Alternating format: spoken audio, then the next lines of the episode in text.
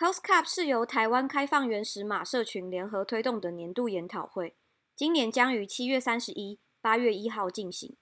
由于疫情的影响，首次挑战议程全线上进行。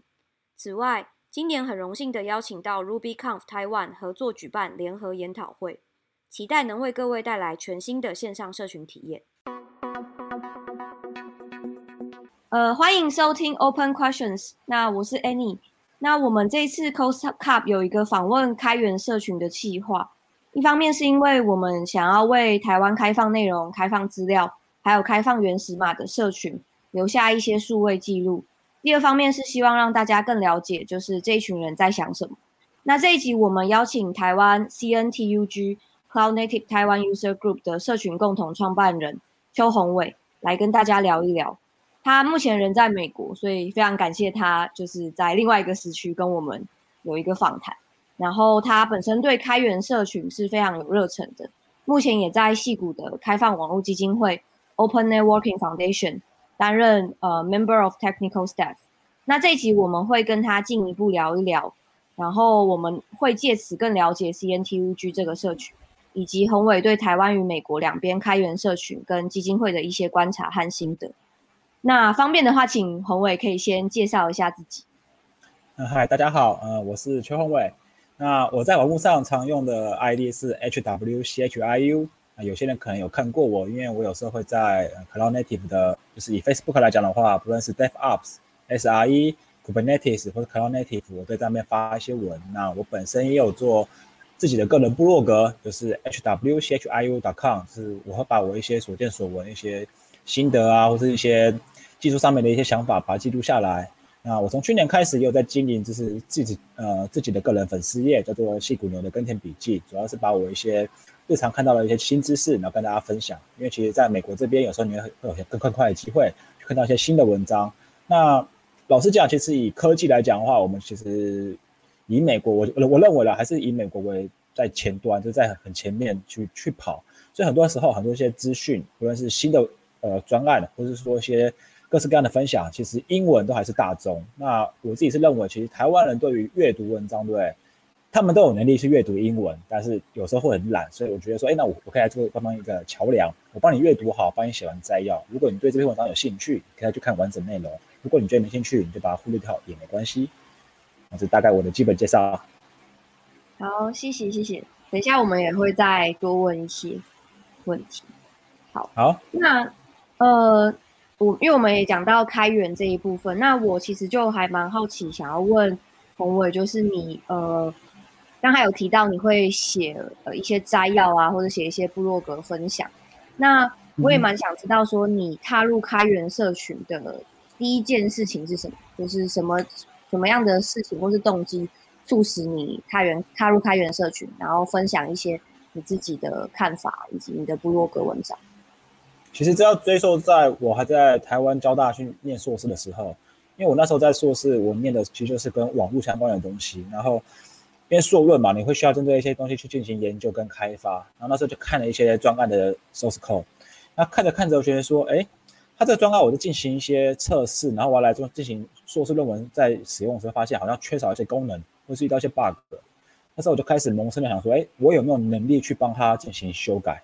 专案都放在 GitHub 身上嘛，那他们也有些相关的文件说，哎，你你如果要修改的话，你的 PR 要怎么做？所以我就从那时候开始进行了，我就是第一次对这种大型的开源专案去进行贡献。那那刚开始其实也是很害怕，因为觉得说，哎，我只是一个台湾人啊，英文可能也没那么好，然后会不会写程式嘛？就是我的 qual 我的 quality 也不够，会不会就是对方其实根本不会理我？可是后来发现，哎，其实也还好，因为大家想做的事情就是让这个软体变得更好，你可以从小慢慢做起。所以我就那时候哎发现说。我先从简单的地方开始做，比如说修简单的一些 typo 啊，或增加一些 testing，发现这样可以让我慢慢的融入这个社群，然后开始觉得说，帮助一个开源软体、开源专案去进行发展，那其实会给自己带来蛮大的成就感。啊，从然后刚刚有提到，我那时候做的是软呃一个网络相关的，就是所谓的 SDN。那软体第一网络在那时候是个非常新的技术，所以那时候其实讨论的人很少。在台湾，在中国，你很很难找到任何的中文资料，能看得到都是来自于国外最新的报道。所以那时候我也跟几个朋友们在思考说，我们能够做什么？在台湾这一块，我们可以看到看到什么东西。因为那时候你会发现有好多好多的一些社群在讨论，比如说资料库前端跟后端，作为这种网络的架构找不到任何东西，所以那时候是呃大概是二零一三，应该是二零一四左右，就是我硕班快毕业前，我们有先创立了一个简单的台湾社群，叫做 SDNDS。那时候是专门讨论 SDN 这块网络，因为它技术很新，我们也不知道它未来会怎么样，但是我们觉得说至少我们可以先尽一份力，能够让台湾对这块有兴趣的人先加入这个社群。就简单来讲，我就是因为硕士需求去写了一个软体，去碰某个软体，然后开始去使用它。他也觉得说我可以对它进行贡献，有贡献之后，觉得说除了进行城市码的撰写，我能不能把相关的一些资讯在台湾也成成为一个使用的讨论社群，就是呃算是这样慢慢的有点延伸过来。那未来的 CNTUG 又是不同的故事，这样。嗯，了解。诶，那我还蛮好奇，就是当时 SDN 这样的一个。主题在美国那边有很多开源社群在讨论嘛，或者说他们的讨论度是是怎么样？当时，当时在二零一八年那时候其实还蛮热的。它其实我会说，它有个很大的社群。那我们它每年都有很大会，叫做 ONS Open Networking Summit。那探开发应该说定义，甚至说推导 SDN 这个网络的。就是我现在的工作的公司叫做 Open Networking Foundation，那我们 OF 本身就是一个开源那个非盈利的基金会组织，所以说其实这个基金会组织本身他们有在推广开源专案，所以它其实它本身就是一个开发开源专案，并且推广开源专案，同时推广一些相关 spec 的一个组织。那它以它为首，会有很多人加入他们的 member，因为。老实讲，一个非盈利的组织，你要存活，你还是要有人。可是非盈利，你又不能说我卖软体、卖 spec、卖什么不行，所以还是会有些会员加入，会收一些会费来维护这基本基金会的运作。所以是以它为主轴，然后 member 去加入，然后互相探讨说，哎，下一代的 SDN 架构可以怎么做？我们的 spec 要怎么定？以它为基础，然后开始去发散。那它发散之后，在不同的地区是基本上可能会是以厂商为主导，因为网络架构跟一般使用者差太远了。所以其实你要探讨，你要变成很多小型的使用者群组不太容易，通常是以厂商的的单位，譬如说 Cisco、HP 这种网通大厂，他们会想了解说这些东西网络架构会不会影响到他们。那我们在台湾的时候，其实也遇到问题，就是使用者真的没什么人会进来，都是第一个学生，学生写硕写那个硕士论文嘛，他们会需要研究，不想探讨。那第二个，台湾的话是硬体厂商比较多。硬厂商，譬如说我们在竹科那边，不论是呃 H Core、玉登呃相关的做网还有这种网通厂，他们有想知道说网通产业的改变，硬体厂商可以有什么样什么样的一些 benefit 或者什么样的一些改变。所以其实做软体人才来讲，对于这一块的感觉不太大。那使用者群组也不容易聚集，大部分都还是以企业跟研究为导向的群组的社群。嗯，好有趣哦。OK OK 好。那我刚才也有提到呃 CNTUG，那我可以问一下你后来又怎么样，就是呃创办了 CNTUG，以及呃可以跟我们介绍一下目前的整个组织的架构啊状况。呃，CNTUG 是 Cloud Native 嘛，那它大概是在二零，其实有点忘记哪一年了，大概是二零一七还是二零一八年底，因为那时候我就刚好转换公司，然后开始去接触到 Kubernetes。那有之前做 SDN 的经验，其实后来觉得说，感觉在 Kubernetes 这一块，我们也可以来有个相关的那个社群。可是那时候，其实在 Facebook 已经有一个 Kubernetes 的台湾 user group。不过我那时候我想法是，Kubernetes 其实是一个很新的名词，可是它其实只是一个小的专案。那最大的一个单位是所谓的 Cloud Native。我们在讨论的时候，不应该只单纯讨论 Kubernetes，而是它身边。各式各样的一些元件都可以讨论，譬如说你讨论到 Kubernetes 的时候，它可以它可以搭配不同的 CI/CD，它可以搭配 GitHub、GitLab，用不同不同的协定、不同的一些专案，什么样的安全组织，或者说你想用什么样的 container 类似群这个整合在一起，所以应该是以 Cloud Native 的像呃概念去讨论。所以那时候就有几个朋友，那这些朋友其实都是在交大的时候，我们有一起做 SDN 的，或者说后来认识的，都是对开源有兴趣的。那我们就四个人，那四个人的话，现在基本上。都还在西安 T U G 里面，不过除了我，呃，我在美国，然后有一个人在日本，在两个在台湾。那时候四个人，我们就决定说，我们来办第一次的 Cloud Native 的社群聚会，然后我们他是选在平安夜吧，对，然后就第一次办台大平安夜，然后就 OK，我们就希望说成立这样的一个 user group，然后那时候刚开始想说有几几大主轴嘛，就是我们以容器、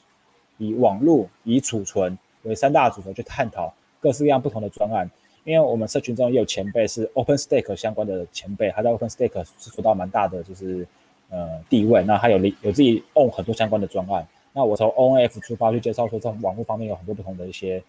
呃相关的专案。然后又我们我们的创办人之一，共同创办人之一有个他在 Kubernetes 的相关开源专案里面贡献很多，就他也懂说 Kubernetes 里面的一些贡献方法，所以我们就从不同的面向去探讨说，哎，Cloud Native 的整个世界可以怎么跑，然后我们就 OK 开始成立看看一个。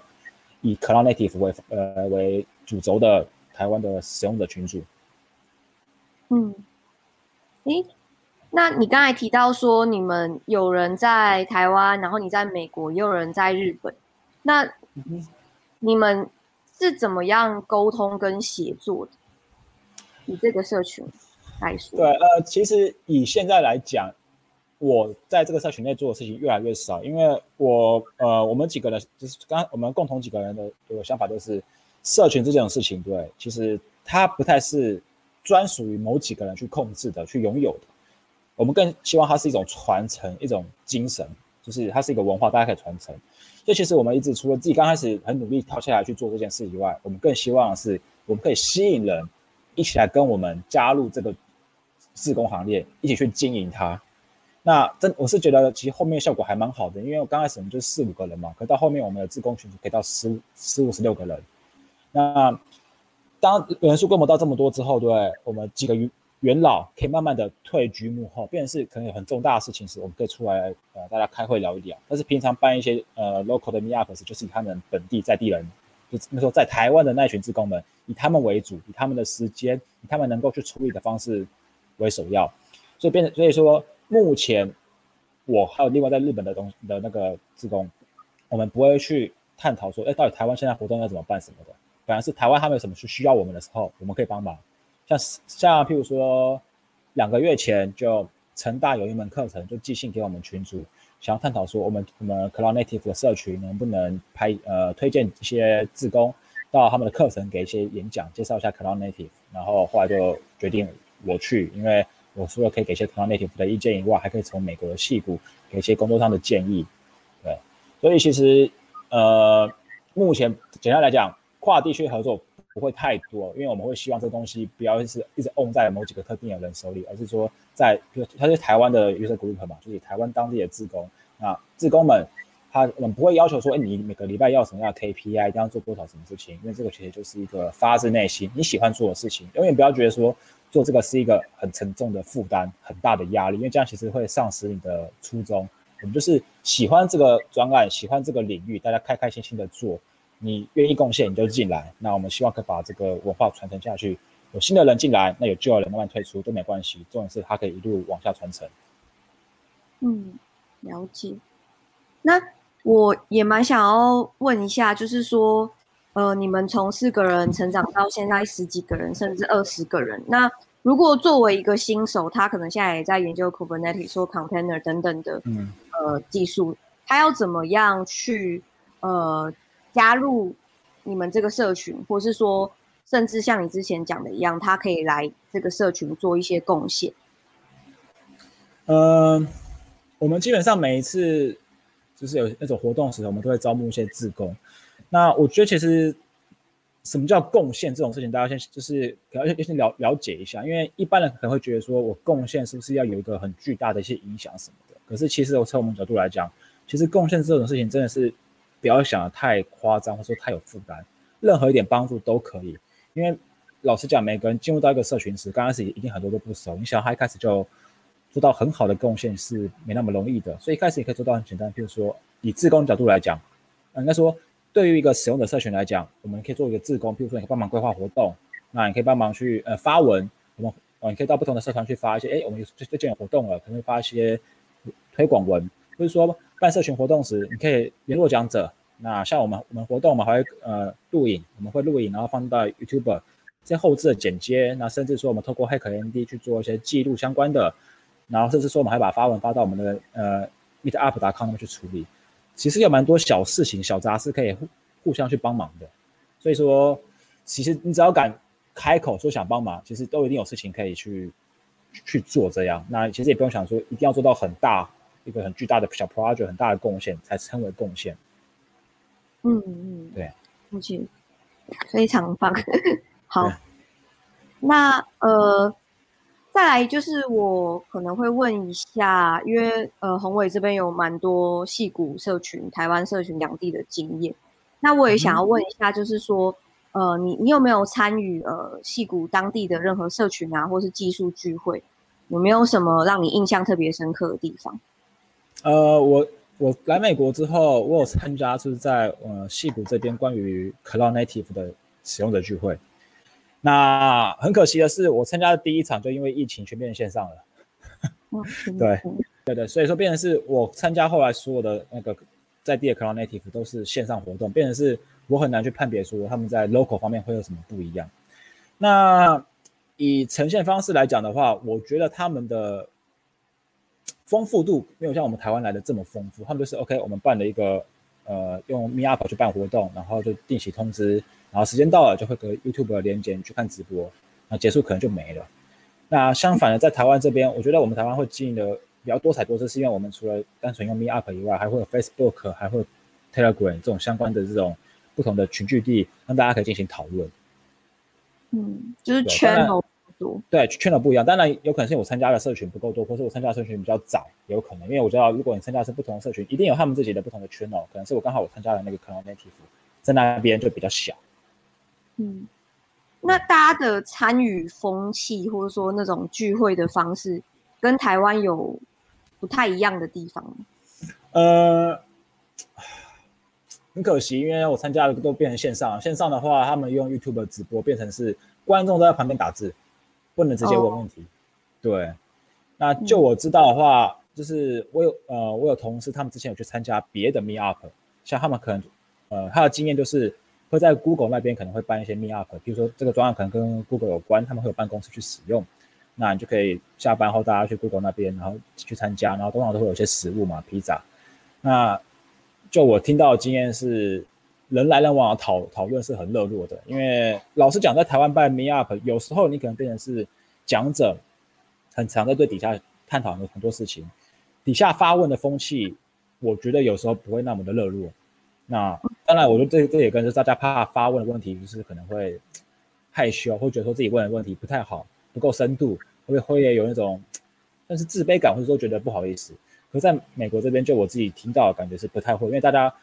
来社群两两件事情，学技术跟人交流，跟人交流，我觉得是台湾社群比较缺乏的一块。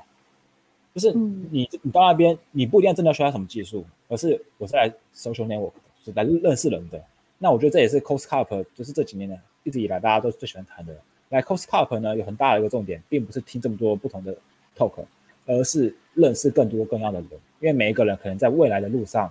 也许都会是你的一个伯乐，帮助你不同的东西。呃，因为我们都是科技领域的，如何在一个很好的场合遇到各式不同领域的人，社群就是一个很好的场所。Cost Cup 我觉得做得很好，可是，在在地社群的时候，还是没有办法做得很好。因为可能就是办一个 talk，然后大家聊一聊，时间到了，场地时间到就结束了，变成是通常都是讲者们、社群志工们比较熟悉的，他们会会去聊天，而听众们彼此比较不会去互相的 talk，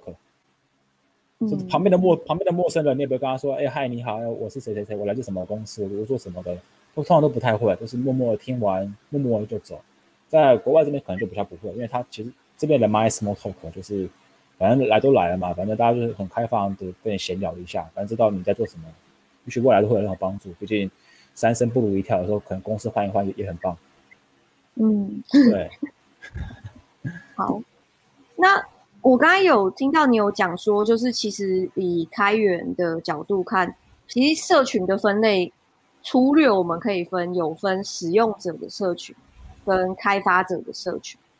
那这这个问题，呃，可不可以帮我们就是解释一下，什么是使用者社群，什么是开发者社群？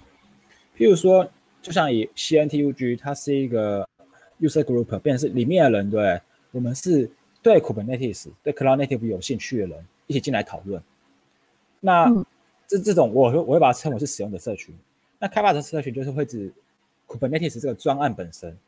他们整个社群探讨的是如何去维护 Kubernetes 这个专案，里面的人基本上都是核心的开发者。那他们的他们会有自己的 channel 嘛，比如说 Slack 啊什么的，那他们就是会去说，哎，我们定我们定期会有一些呃，比如说好。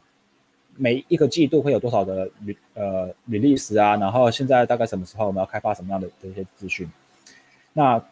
更精准来讲，像我的公司是 ONF，我的 ONF 的话，我们也算是开发者社群，因为我们本身有推广开源专案在 SDN 这个领域身上，所以我自己在开发者社群工呃公司去工作的想法的经验就是，呃，我我现在开发的每一项程式嘛，每一项工作，你把它推到你的 Git，其实都是完全公开的。那也会有一些不是你们公司的人来看、来使用，然后同时也会帮你送 PR，去帮帮帮你修。这边是有时候你还要花时间去 review 一些不属于同公司的人帮你们做的修改，这是从开发者角度去看的。那使用者的社群，大部分情况下，大部分都不太会去做城市码的贡献，这是事实上，大部分都是是探讨我的使用者、我的使用方法、我的使用心得、我的踩雷心得，会以这以这种呃 talk 方式为主。但是开发者的话，我们都还是以就是城市码改进，如何让整个专案变得更好，去呃为主轴去发展。那目目前以台湾而言，是不是以使用者社群比较多？就是对对，我自己观察到，的确都还是以使用者社群比较高，因为开发者社群其实我觉得不容易啦，因为它的门槛也相对高，因为除了单纯会使用。那你可以好好对它的城市码了解，因为会使用跟了解它的 source code 是一回事情。因为通常有很好的 readme，然后有很好的一些教学，你要使用它其实不会太困难。可到你要有能力去修改它，不论是帮它加 testing，帮它加新功能，其实这部分门槛就很大。而且我觉得还有一点是在于说，呃，文化上是怎么看看待这件事情的？因为以我自己工作的经验来讲，在台湾的时候。很多公司会认为说，我们公司开发的东西是所谓的公司的 know how，我们不太喜欢把这东西给公开出去。所以有有时候变成是，你要做这些事情，你只能下班做。你上班学到的东西，上班改的东西，其实你也不能把它回馈到社群里面。等于说，你真的要有多少人有这么大的热忱，是我上班做上班的东西，下班再去学新的东西，其实不容易。可其实在国外，很多人是上班跟社群是合在一起的。比如说我们公司有些公司专门就是就是做开源社群的东西。那怎么赚钱是不同的 business model，可他们就是呃可以把这些整合整合在一起，亦或是有一些比较不同玩法是，我们在公司内，呃举例来讲好了，我我公司 A 我使用了 Kubernetes，我发现 Kubernetes 有 bug，那在台湾的话有一种就是我把 Kubernetes 的 source code 抓下来修好 bug，接下来公司内只使用我们自己的版本，我们就不会把这修修复的东西推回到 Kubernetes 的。Upstream 的官方，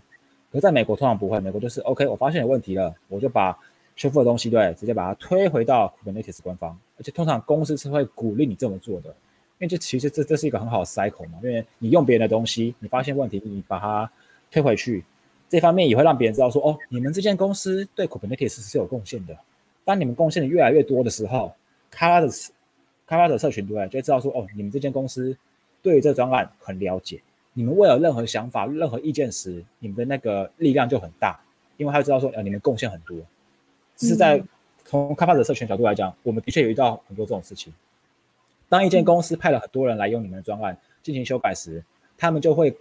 他们想要跟你探讨一些新的 feature 什么的时候，对不对？你们其实会更认识他们，而且他们讲的话，你们其实相对来讲会比较想想听，因为你知道他们是认真的使用者，他们是重度使用者，他们的意见一定是来自于他们真的需求。嗯，而在台湾，台湾这一块，大部分的公司就比较不愿意把这东西给丢上去。就像刚刚提到，因为可能一些牵扯到公司的 no，还会觉得说，哎，我修好这东西啊，我把它贡献给不去，其他公司可能就免费用到我们的这种成果，可能不太喜欢，或者说，哎，我们把它加了一些新功能，这些功能我们不想让别人使用，所以我们也也不愿意把它推回去。其实这造就整个公司内部很多维护的困难嘛，变成是你每次要新版，比如说 Kubernetes 从一点一八升到一点一九。你不能直接用官方的新版，你还要把官方新版拉下来，然后把这节修改，把它 apply 过去。要是 API 改动时，你要重新修复，其实变成是很痛苦。嗯，对，就听起来这是一个 mindset 的问题，就是说，对于就是有一个 upstream，然后并不会比较开放的想要去让整体的，就是整个整个专案可能更好去写作，就会有一些考，嗯，对，这但真的有差。对，这个我也蛮有感受的。好 对啊。那我再来也想要问，因为听起来就是宏伟就是在呃美国这个就是呃 Open Networking 的 Foundation 工作以后，其实也蛮多心得。那我也蛮想知道说，你去美国工作以后，然后在这样一个开发者社群的风气啊文化下工作，有启发你对于 CNTUG 有或是社群的目标上有没有不同的想法？就包含你自己在经营个人的社群这样子。嗯，呃，其实有应该说，第呃这几年来的确有很多想法一直在脑脑中呈现。那第一个就是在于说，呃，我们要如何去鼓励大家加入这个社群？那我们有尝试过很多不同的方法，因为最早期其实大家都差不多，就是 OK，我们定期办一个活动，办一个活动。可是其实活动办久了，其实你内心也会疲，会会累。老实讲，这真的会累。而且有时候，比如说你邀请一个你觉得很棒的讲者来，那如果会众的参与了那个参与度不高，哦，这个必须要讲另外一件事情。其实有时候心里真的很怄，就是在台湾办社群，你只要办免费活动，报名人数跟报道率大概都是六七十 percent，这是每个社群都差不多的的数字。嗯，对，其实这个其实对于社群的管理员来讲，其实是个很大的痛点，你知道吗？就是比如说好了，我们去天龙数据。借场地，天龙数据说，OK，我们场地只能举举例来讲，我们只能容纳四十个人，所以你就办了一个活动。那有时候你会觉得说，OK，我们不想收钱，我们想免费的。那免费的活动，大家就是很容易直接报名。可是报名的他又不会来，可是他报名了，他就把那个位置卡住。嗯，这这其实是一个很尴尬的问题。可是有人说收钱可以解决这个问题，可是变成是。我们早期是不太想处理钱这一块，因为我们我们其实也不想要有任何的金流的东西处理，很麻烦。那像以天龙来讲，就是你到现场，你捐钱给天龙书局，完全跟我们无关，你跟场地，你跟场地方直接捐钱给他就好。可是这个报道率的问题一直都出现，那我们也在思考说这个东西我们可以怎么处理。那在美国这边，我目前也没看到有什么比较好的解法，就是关于大家喜欢看到免费就按报名，可是最后不会来。就像线上活动也是一样，线上活动通常报名都可以很踊跃，可是最后会不会出现呢？其实也不一定，这是美国跟台湾都会有的现象。大概就是你，比如你报名一百个，可能只能最后来的就五五十个、六十个，对，嗯。不过线上线上活动通常比较不会有这么大的问题，是哎还还是可能会有，因为当人数过多时，你要用什么样的软体去呈现？如果你是直播的话，可能觉得没关系，可是有时候像我们可能会希望说，OK。我们办个线上的，能不能用 Zoom 之类的让大家加入进来聊天？那你可以容纳多少人？就是你要付多少钱去买不同的版本的 Zoom 专业版、免费版的人数不一样。就是说你用 Google Meet 也是一样，所以报道率其实都会影响。那这一部分是找不到好解法，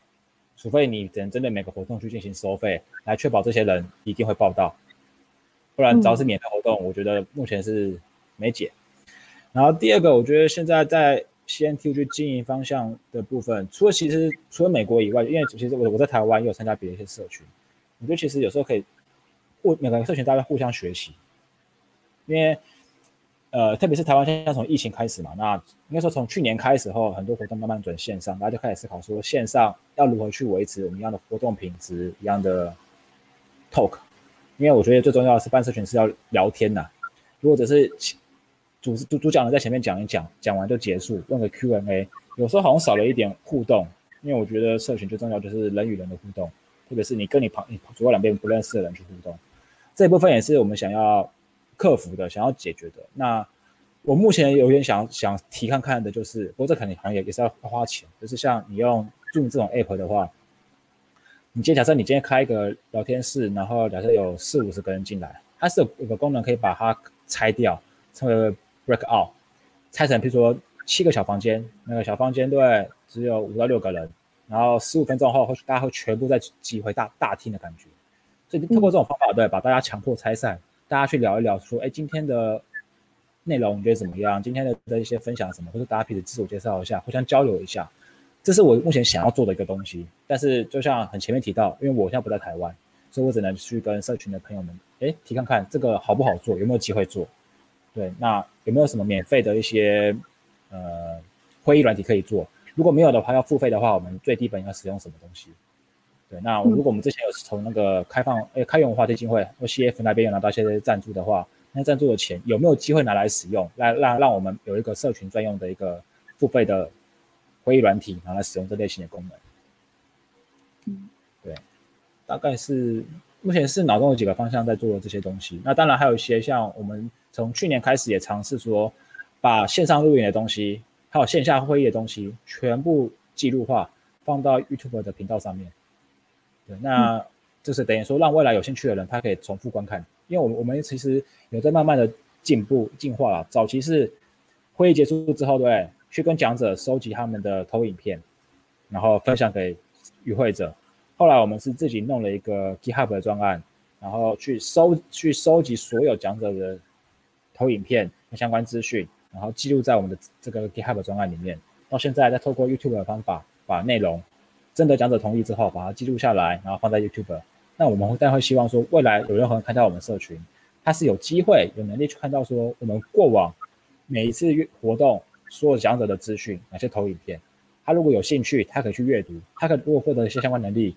找到他要的资讯，那最好。如果他说他找找不到，他也许可以来我们的 channel，不论是 Telegram 或是 Facebook 来发问，然后看大家如何去帮忙，然后互相去学习这样。嗯嗯，非常的完完整。对，可以理解。现在社群真的很不容易，就是要在这个期间。对啊。好，因为今年就是就像宏伟讲的一样，几乎所有的社群的活动都呃转线上，就连其实 Cost Cup 也是。那刚才宏伟也很感谢宏伟有提到 Cost Cup 的，就是呃在台湾的一些呃影响啊、影响力这样子。那我也想要问一下，就是其实从呃，Costcup，呃，就从你们创办一路经营到现在，你们呃对 Costcup，或是说希望 Costcup 对于社群经营有什么样的帮助，或是有什么建议吗？其实我觉得现在一直以来做的都很好哎，我真觉得其实做的蛮好，就每年办一个大八拜活动，大家去认识认识人，我觉得其实蛮好的。那真的要说有什么可以建议的，或者说我希望的，就是。因为其实 Costcup 活动很大，它是通常都是两两天的活动嘛，然后一层轨很多，里面的组有很多嘛，线路组，然后记录组，巴拉巴拉什么什么都有。那我也我也知道，现在有很多在地的本呃在地的使用者社群，他们也想尝试办一个属于自己主题的年度会议。像去年年底，哎，差不多对，去年底我们 Go 类社群就办了一个属于他们自己的 Go for 台湾。可是那我就想说，哎。其实 Costcup 有这些办大大型会议的一些记录，有没有办法把这些办大型会议的一些需要的一些特别要注意的小小细节，特别要注意的一些东西，可以分享出来，让其他社群知道说，OK，如果我今天想办一个属于我们自己的大型会议，比如说一天好了，我们租场地大概什么时候多呃多多久以前要租？如果要一百个人以上，我们可以用什么样的方法去编排我们的议程轨？那使用者来的时候，对？有什么样很很好方法可以让我们去看呃相关的议程？举例来讲，像 Costcup 通常进去都是同一个时间，可能会有比如说好十个议程轨在跑，所以每往年都会有不同的方法。譬如说，可能会刚开始都会先列印相关的一些纸本，告诉你说每个时间点什么教室是在演讲什么东西。那手机可能会有相关的 App，App 上面呢也可能会有相关的聊天室，像之前还有 ARC 之类的。那这相关的一些资讯有没有机会也可以试出，或者说相关的分享？让想要办一个大型活动的社群可以去参考，这样他们可以少走更多的冤枉路，可以更快的去办一个属于自己的大型会议。这样，这个是一个很好的建议，就是可能可以有一些不管是文件啊，或是相关的内容，可以给大家参考。对对，因为我的确，我们社群就有之前有在思考说，哎，如果想办大型活动的话，其实就有很多个小问题真的要处理，非常多的问题要探讨。我们光第一个就是，假设我们要跑两三个一层轨，要如何让使用者，比如说在场内可以很快速的知道说现在什么时间点，哪个一层轨在讲什么，就不知道有没有什么好的开源专案可以使用了。嗯，对吧？大家还还是要说要列印纸本，让大家自己用纸本去翻也可以，这是比较呃一定可以做的，可是看有没有更简单的方法去做。所以觉得 Cost Cup 有蛮多的经验。好，那我们知道了。其实我今天有问题问的差不多，然后非常感谢宏伟在美国的时区接受我们的访谈。对，那也很感谢你今天分享，就是呃踏入开源社群的一些经验，以及你在 CNTUG 的呃过去的组织的一些介绍。好，那今天的访谈大致上就这样喽。好，感谢，也感谢你们的帮忙，对，谢谢。